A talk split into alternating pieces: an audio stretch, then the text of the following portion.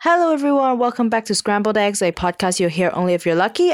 Updating you on adulting topics every Friday. I'm Zoe. I'm Kingsley.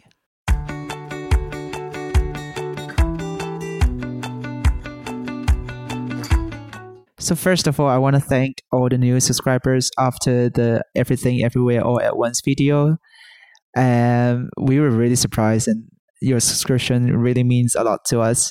So this week, uh, we're doing a Century Egg series podcast. So we're going to discuss something really controversial. And this week's topic is some sort of like a continuation of um, the Everything Everywhere All at Once movies discussion. So we're going to speak in English. Um, this week's our topic is existential crisis. I feel like the young generation, we all have this crisis when when we're like um, graduate from high school or like university or when we get our first full-time job we always question ourselves as in like what's the meaning of life and why are we doing this? So today we're going to talk about the movie and its presentation of existential crisis our own existential crisis um, a philosophical approach to the meaning of life and in the end we're going to talk about how can we solve the existential crisis in our lives and like what does life mean to us?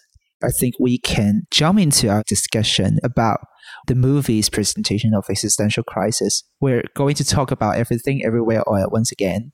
So um, spoiler alert if anyone haven't watched this movie or doesn't know anything about this movie we will advise you to watch the movie so that you can get to know the context and our discussion better. So um first of all i want to say i, I want to shout out to Wisecrack they made a video about the philosophy of everything everywhere all at once. I watched that YouTube video right after I finished the movie because I was trying to make sense of everything. And that video was just brilliant. I knew a lot about the philosophical ideas and like the, the meaning behind each scenes and I, I will attach the link in the description if you want to watch this YouTube video. So, okay, let me ask you, Zoe. Um, do you think the characters have any existential crisis? We can talk about Evelyn, Joy, or uh, Jobu Tupaki, or Waymond.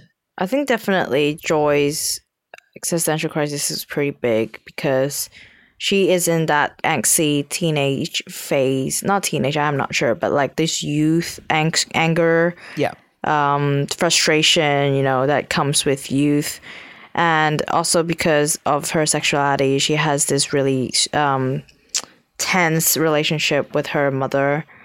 Um, and I think uh, Michelle or Evelyn has that as well. But I think because she has progressed um, some, like um, she's progressed for a while in life. Not that she has made progress, but like she's older than Joy. I feel like even though she's not going anywhere in her life, she is making her peace with it, or maybe she's just trying to not think about it. Whereas Waymond, I think the first impression that he gives us is he's just really naive or not really knowing like thinking about the deeper stuff. I know in the uh, later scenes of the movie, it is revealed that Ray- Waymond chose to live that way, so he could um, still be nice and kind and uh, to everyone, and knows that life is oh meaningless or anything, but still chooses to treat everyone with kindness and wants to be a good person and not let the negative sides or the pessimistic sides of you know nihilism not um like life not having meaning get to him. But yeah i think joy has to be the most serious existential crisis because we see like that's why jobu chupaki tries to find like a mother who would accept her or she is trying to find the meaning of life that she's switching through switching across multiple universe and in the end she creates this, this bagel Bagel, which yeah. is symbolism of um, not wanting to live anymore Yeah. and you know yielding yourself to the bagel or the Yeah. whole of the bagel I think the bagel in the movie represents that there is no truth, like nothing has meaning and everything is just so random that we cannot find the meaning of life and the meaning of the reality. So we chose not to accept it or face it and then just live a, meaningless life. I think that's what Joy was looking for in the movie. Um, yeah. I think she's looking for recognition, as in, like, whether it's her mother's or the universe's, and like the purpose of everything and why she's suffering, and just made her question a lot of stuff. Do you remember there's a scene when and when Evelyn and Joy were two pebbles, and then they were like on the cliff. Yeah, I do like yeah, that and scene. then but in that scene, Joy chose to end her life by jumping off the cliff.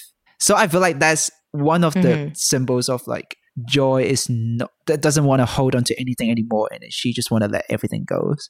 Um, I would like to ask a very personal question.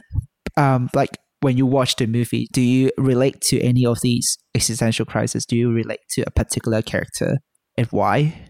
I think I relate to Joy a bit more. Not that uh, because I'm a lesbian or thing or li- Mhm. uh, anything that's have that like has a relation to my sexual identity or Mm-hmm. orientation, but more like the relationship between Joy and uh, her parents.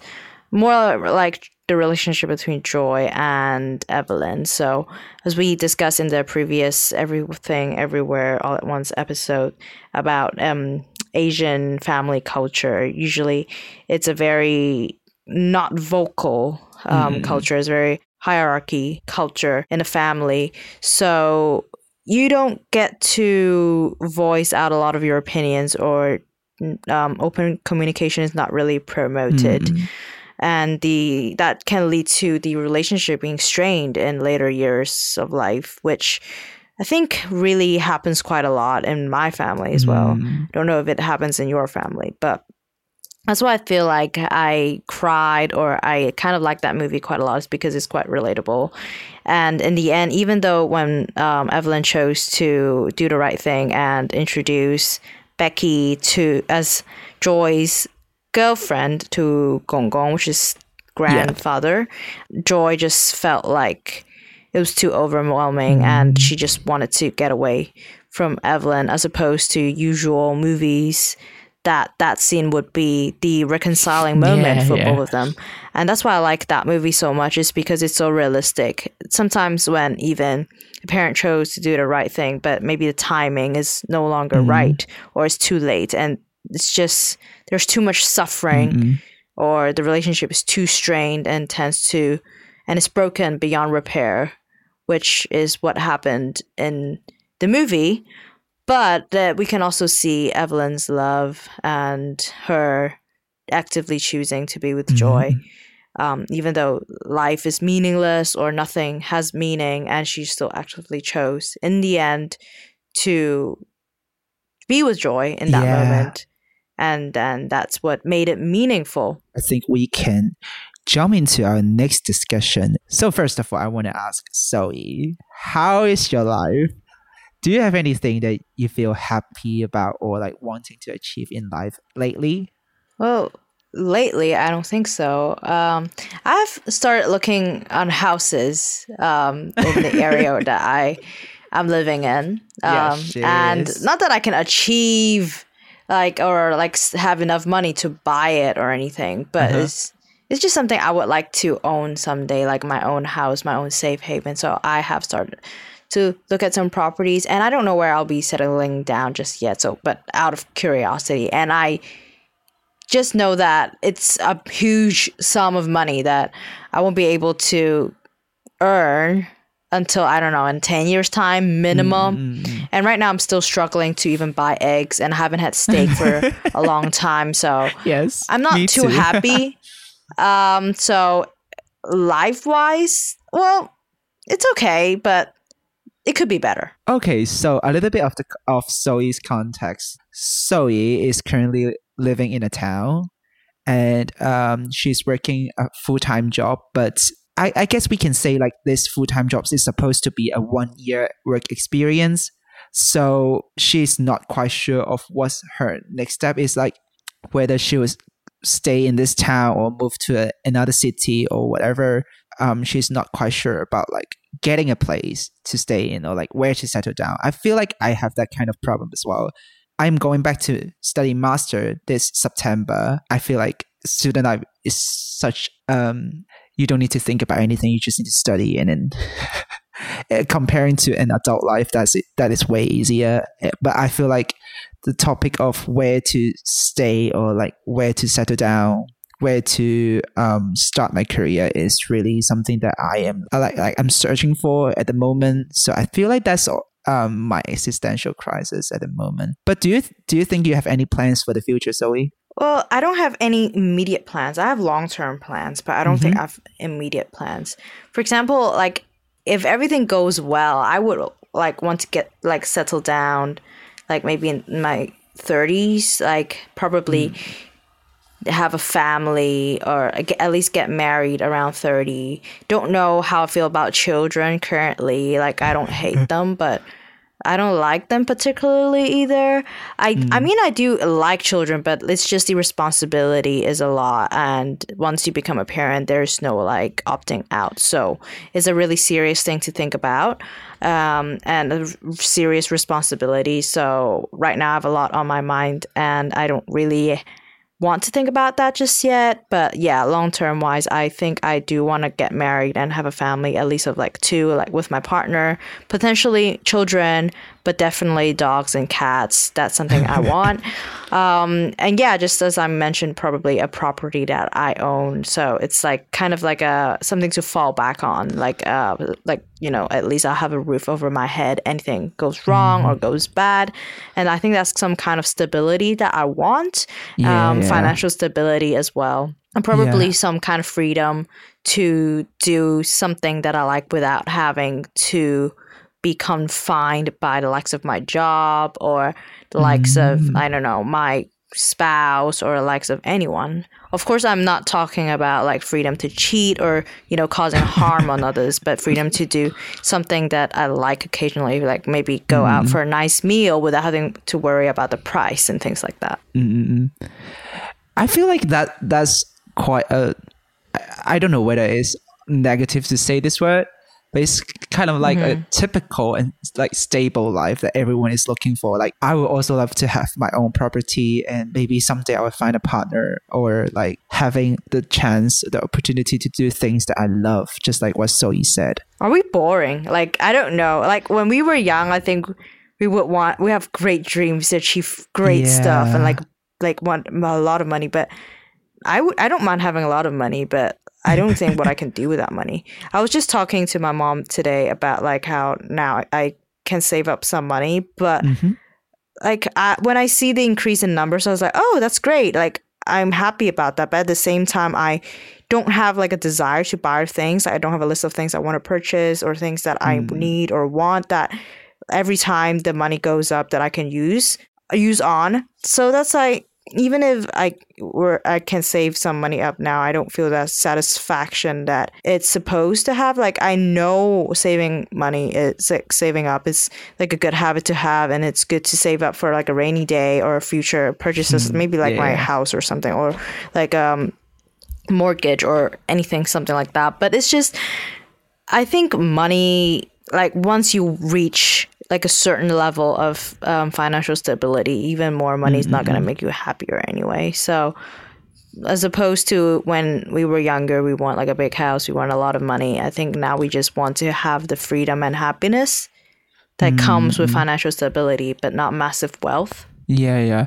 I feel like financial stability is, is definitely one of the things that we all young adults are looking for. Because, like, I feel like with the financial stability, we can do a lot of things that we want. Like, for me personally, um, I love architecture. Um, I am currently an architectural assistant. But then, other than that, I'm also doing a podcast with Zoe. I'm also making some music. I feel like these three things are the dreams that I want to achieve in life. Like, I want to be at least satisfied with what I've achieved in these three areas. But, like, when we need to think about um, our own needs in life and the financial needs and a- anything like that, I, I feel like that's something that I need to consider, like whether I should go all in with a very stable career, like being an architectural assistant, or I should just go wild and go all in with music and podcasts and anything like that. I th- I feel like that's my existential crisis. As in, I don't know how my career path will look like, but the uncertainty is definitely something that makes the whole journey very exciting. I would say. So, do you think that you know the meaning of life at this point? Like with all the things that you said, like no. your goals. I your don't dreams? think many people know. I don't know. I don't know anyone knows because even if, for people who think they know what they know about life, they're they could be wrong. True. And Yeah, whether agree- there is I like agree, a yeah. right answer for life, or maybe there like it could be no answer at all. You know, Mm, or it could be any answer is right, or it could be any answer is wrong. It's it's more subjective, I think Yeah. no definite answer. And I kind of feel like this is like a nice time to introduce the philosophical terms of existentialism and nihilism, which is kind of complicated. Like, I think for us, even if we read the definition or even if we discuss these concepts, it's still really shallow because we don't know a lot about philosophy. So it's Yeah, yeah, basically yeah. just our um, personal opinions. But what existentialism is, is basically a philosophical theory or approach which emphasizes the existence of an individual as a free and responsible agent determining their own development through acts of the will. So they believe that the reality is something knowable through human consciousness, and we can make sense of everything from our own point of view and consciousness. It means that we living or us existing um, it actually has meaning in this universe. So it's a very optimistic way of looking at life because it's that all that kind of oh everything happens for a reason. Um, everything has a meaning. So it's a really fulfilling way to look at your life. Whereas the opposite philosophical concept of existentialism is nihilism. So nihilism is basically life has no meaning. And like if you look at us as like um like a speck in the, in the vast universe like what impact do we have? Or like within the mass like timeline of the universe we don't even mm-hmm. exist for like maybe the equivalent of a second. So the wordy definition of nihilism is the rejection of all religious and moral principles in the belief that life is meaningless. So all our emotions are delusional and meaningless. It's like when we've achieved something we feel like we're happy about or when we're spending time with people we feel happy about but like we are just too tiny and too um unimportant um, in this Mm, yeah, universe that unimportant, this yeah. kind of emotions seems to be you know not real or delusional or it doesn't really matter at all so it's very pessimistic to look at life but at the same time i don't think there's like a right or wrong way to look at life it's just which um which ideal you're leaning more into and whether Mhm. you choose to pursue your life that way there's really no right or wrong so in terms of nihilism and existentialism, I think this movie has a pretty clear theme on that, apart from the Asian um, generational trauma and family Yeah. side that we've discussed. So, you know, the time when Evelyn um, can jump through different universes, or um, the time when Evelyn, you know, like the worst version of Evelyn, you know, not knowing anything or not doing anything great with her life, but um, er, her life is so meaningless in that version of her life, but she still chose to, you know, be with joy or chose to let her go, but then still chooses to be with joy, and you know, just it's like we're seeing a an Evelyn that's actively choosing to do something meaningful or fulfilling with her life, even though what Waymond said before that that version of Evelyn is the most terrible version of Evelyn, Mhm, the yes, worst one because yes. she has not achieved anything. So basically, I think that version of Evelyn is trying to make something out of nothing, and I think her way of trying to make her life more meaningful is a very good representation of what existentialism is like. And then when we are talking about nihilism, it's when Joy created that bagel. Um, so Jobu Chupaki, I think I, I, I don't know how to pronounce her name, but when she is flicking through all these universes and multiverses, and then she's suffering a lot because of her mother, because of everything else, she just doesn't want to live anymore and she feels like life is so meaningless and that's why she created this bagel and she can yield to it. And that is a really good representation of what nihilism is like. It's just like she doesn't want to live anymore and even if she has a relationship with Becky or she has a relationship with her mother or her father or anyone else it doesn't matter to her because everything is meaningless and she just wants to get sucked into that bagel. And that's what nihilism is like for the movie. And yeah, I think that's my take on it. So you go now. well, so you just gave us a really, really in depth definition and explanation about existentialism and nihilism. So okay, talking about those theoretical stuffs. So what which one, which ideal are you leaning more Yeah, towards? I'm gonna talk about my personal point of view. So okay. Um I would say myself is more of a um, existentialist. So like I do believe that life has a meaning, and I I really want to find love and happiness in life, just like Waymond did. Uh, I think there's something really attractive about Waymond is that he lives a hard life, but he chose love and he's not trying to find the meaning of life or like trying to convince himself what is going on in life, but instead he is trying to show love to people and be kind to people you know, there are too many things going on. You cannot control or, or make sense of everything in life. But instead, you, you can choose to love the people around you or change things around you or be kind to people around you so that they also treat you well. I think that's something I really look up to. But I wouldn't say there wasn't a moment that I felt like um, I, I may just go for nihilism because like I, I think everyone is afraid of failure and I'm also very against a very mundane life just like what Evelyn's is going through in the beginning of the movie or like even after everything. She's still going through all these taxes and trying to fix the family problems trying to fix the relationship with her daughter. I, I think in the movie it doesn't give like a solid answer to the relationship with uh, Evelyn's relationship with her husband and her daughter because everything is still going on. But I do see like maybe Evelyn is trying to accept existentialism, try to love the people around her. I think that's my take. I still believe in existentialism. I think for me, I think my take is less um, like what I believe in or what is right.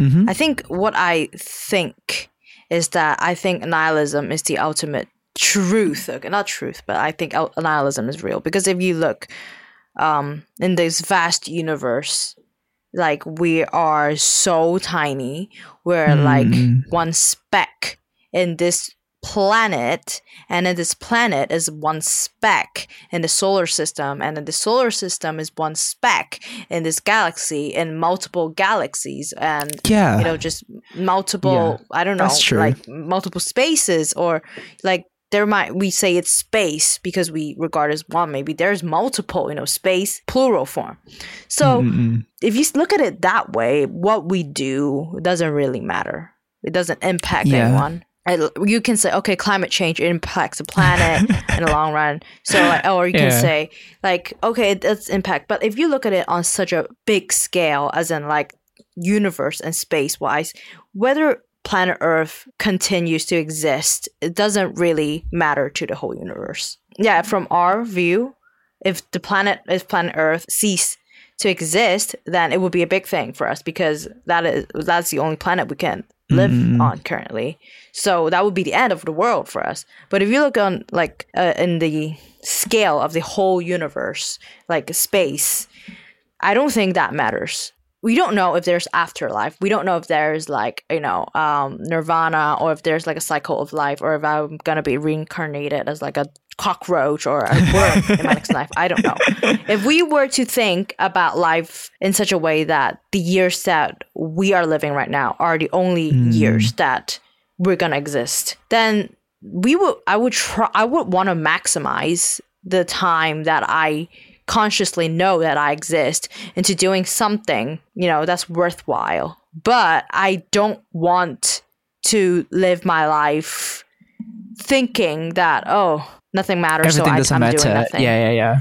because I think there's a really negative way to live my life. So I think when I do something, it's not like, oh, I want to make an impact or I want, oh, to change something. That's what existential existentialism is about. Oh, it's meaningful. I, I don't, when I do something, I don't think about that. I think about what I want, as in like how to make it less, um, you know, wasteful of the time that I'm here. Yeah, I think when you talk about li- nihilism, it's like a bigger picture of like what's going on in the wo- uh, like in the universe. Just like when you study metaphysics, like we Zoe and I also study physics in um, high school. Uh, when we talk about like the ultimate ending of the universe is the Big Bang Theory.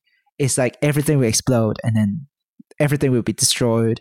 The whole universe will will, will return to a default setting. I don't know how, how to explain this thing, even though I studied it before.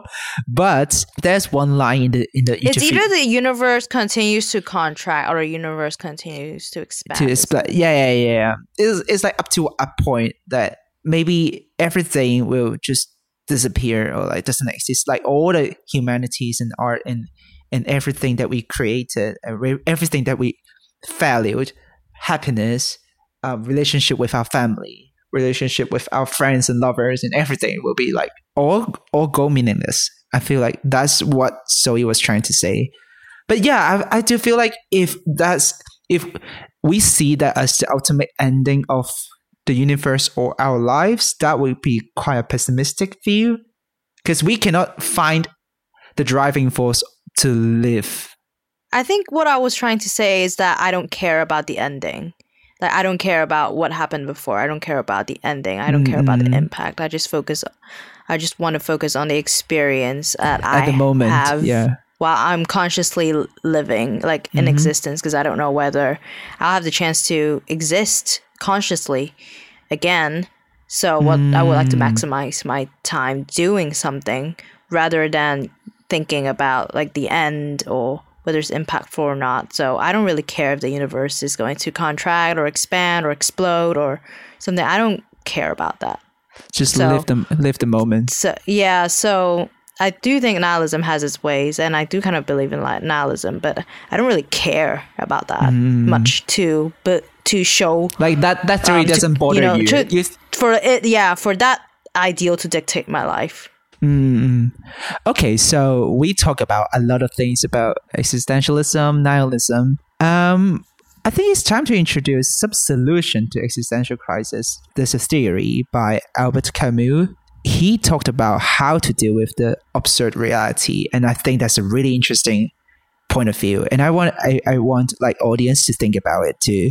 So basically, he suggested there are three ways to to deal with existential crisis or like understand life a little bit better. So the first one is the end of life or just ending alive. It's just like you're sucking into the void of bagel in the movie. Once you got sucked into the bagel and then you're like, I don't care anymore. That's the first option. Okay, remember. The second one is going for a religion so when you, maybe maybe you choose to believe in some sort of like supernatural or like spiritual thing, you may find peace or like calmness, anything.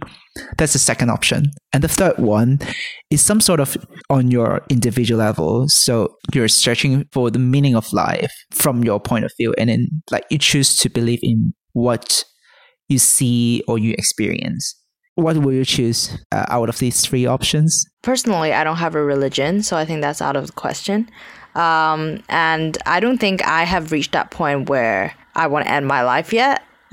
um, but I also don't ha- have like a full recognition or you know like that passionate search for the meaning of life as i mentioned just now i think my approach towards all these things is just indifference Mm-hmm, I'm just mm-hmm. choosing to think about other things rather than that. So I mm-hmm. don't think any of these apply to me. And I don't think there is really a solution for existential crisis because I don't think it is a problem to begin with. And even if it's a problem, I don't think it is uh, something that you can provide a solution with. Yeah. I think you can, you know, give yourself some comfort into thinking about different things and think about existential crisis in a different way. But I don't think there is an ultimate solution. Maybe not mm-hmm. even in death, you know. It's quite a complex thing. yeah, in our previous discussion, in one of the episodes, we talked about truth or lies. So we sort of discussed like whether we want to know the truth of life, like how the world works, what's behind everything. I think that's that's kind of like a similar concept to like searching for the meaning of life because you're trying to make sense of everything, but knowing the reality doesn't make you feel happy at all. Maybe you feel happy about knowing everything, but personally, I don't think I'll be happy about it. People do say knowledge is a curse, though, Yeah, yeah. Like when you know too much, and say that can be ignorance is painful. bliss. So Yeah, yeah, yeah. It's very difficult to achieve a state that um, you know everything, but you choose not to care about anything. I do really like what Zoe just said. Focus on our personal matters, like focus on what you like to do, what you want to achieve. like boy i am worrying about inflation i don't have time to think about life in, in like in a wider picture sometimes like i i did think about this before like me not seeking what the meaning of life is i don't know if this is naivety or if it's Mm. Wise of me to do that. Because you can say that like you're not thinking about the deeper questions in life or like what the true meaning of life is. But then at the same time even if we do find the answer or if we attempt to find the answer is that a worthwhile use of my time? Maybe that is fulfilling to for you. Because like for like a really searching for answers to a really hard question or a question that has no answers could be you know f- fulfilling for your time. Hmm. but I don't think that would be the approach I want to go for. yeah. Yeah. And I think at the end of the day, even we're in different situations than we expected, or like uh, because of different choices that we made, we ended up in different situations. We will always find a way out. Just like in a movie, like even if you're in a universe with hot dog fingers, you cannot play the piano. You can also like play with your feet. That's really ridiculous, but I think that makes sense because even when you're living a really hard life, there's always something that can make it make sense or like you can figure it out in other different ways. I feel like there are too many possibilities and chances in our lives that we may not know all of them, but at least we can try to figure out with different ways. Yeah. And I think not to regret any decisions or like to think about, oh, what if? What if I did that thing? What if I chose that way? Yeah, that'll kill you. that would kill you. I think that's how you put yourself in existential crisis because there are too many what ifs and uncertainties in life that will make you feel miserable. I think the conclusion I drew from today's discussion is that when we think, we suffer. So let's just not think. And about the bagel, like people are Yeah. thinking about oh whether they should escape the bagel or yield to it. I would say just eat the bagel, spread some cream cheese on it, and eat it. I think Oh, that's, that's the best really way you nice. can, Oh my- like the best thing you can do with a bagel. I would love to put some Yeah. um, smoked salmon in it as well. that's make, yeah, that make- cream cheese and smoked salmon Yes. goes so well on a bagel. And you need to toast the bagel to Oh, make it yes, slightly true. crunchy, and that's the best way. So yeah, uh, I think that- that's, that's the a best thing you can do with yeah. a bagel. That's really interesting way. I didn't expect this. I didn't expect uh, we will end up doing this conclusion in this Because a bagel is supposed to be eaten; it's food, yes. Wow. Okay. and so that's, very- the conclusion of today. Yeah, that's Eat the very bagel. inspiration. That's very inspirational. Honestly, like I really think that genuinely. Yeah. So okay. So hope you like this podcast, and if you have any other topics that you want to talk about, or like um, any movies you want us to review, or like um, any adulting topics that you want us to share, please drop a comment or like send uh, a message to us, an email to us, and we look forward to your messages and love and everything. Yeah. So we'll see you in in the next episode. Yep. Bye. Eat the bagel. Bye. Bye.